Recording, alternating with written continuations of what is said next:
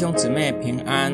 今天我们灵修经文希伯来书七章二十六到二十八节。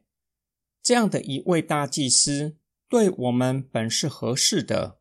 他是圣洁，没有邪恶，没有玷污，从罪人中分别出来，高过众天的。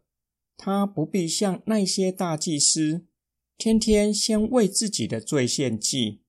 然后为人民的罪献祭，因为他献上了自己，就把这事一次而永远的成全了。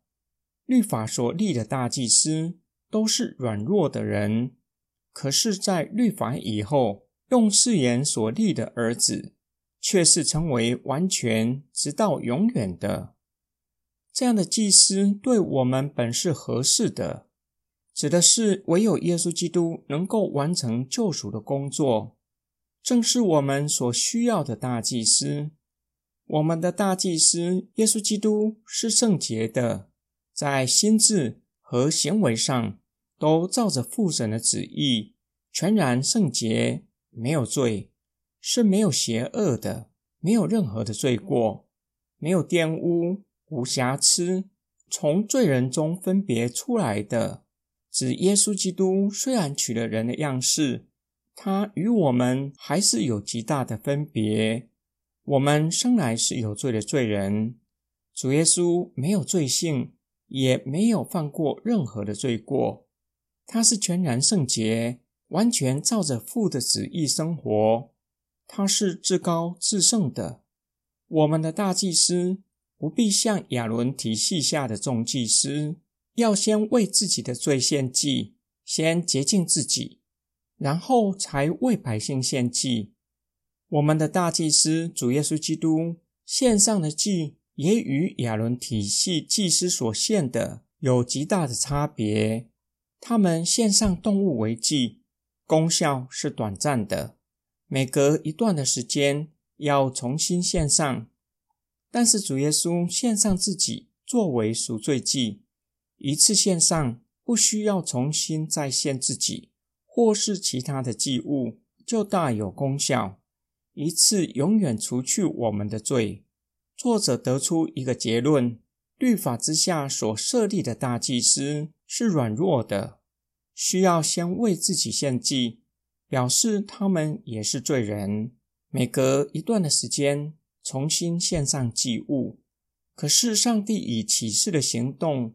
所立的大祭司是神的儿子，是完全的，且是大有功效，直到永远。今天经文的默想跟祷告，作者极力劝勉那些打算退回到犹太教的基督徒，唯有主耶稣基督才是我们所需要的祭司，因为唯有他是至圣至洁，足以担任大祭司的职分。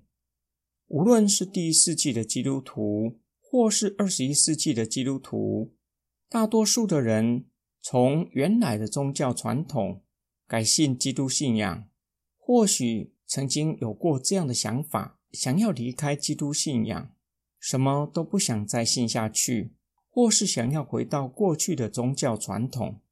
因为有一些人像希伯来书的收信人，在信仰上遇到极大的逼迫。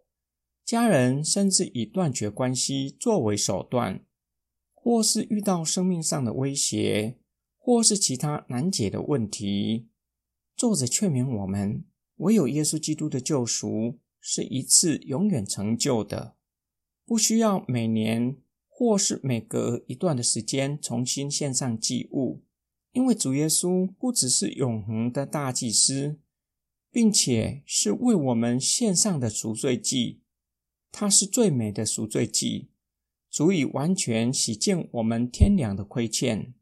爱我们的天父，并且透过作者呼吁我们，越是在不容易的处境下，越是要靠着永恒的大祭司亲近他，因为我们的大祭司不断的为我们祷告，使我们可以坦然无惧的来到父神的面前，他能够拯救我们到底。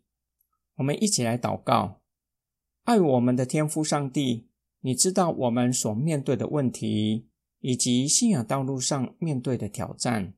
你也为我们预备了解决的方法，就是透过永恒的大祭司，我们的主耶稣基督，作为我们与你之间的中保，使我们的重担都可以一一的交托。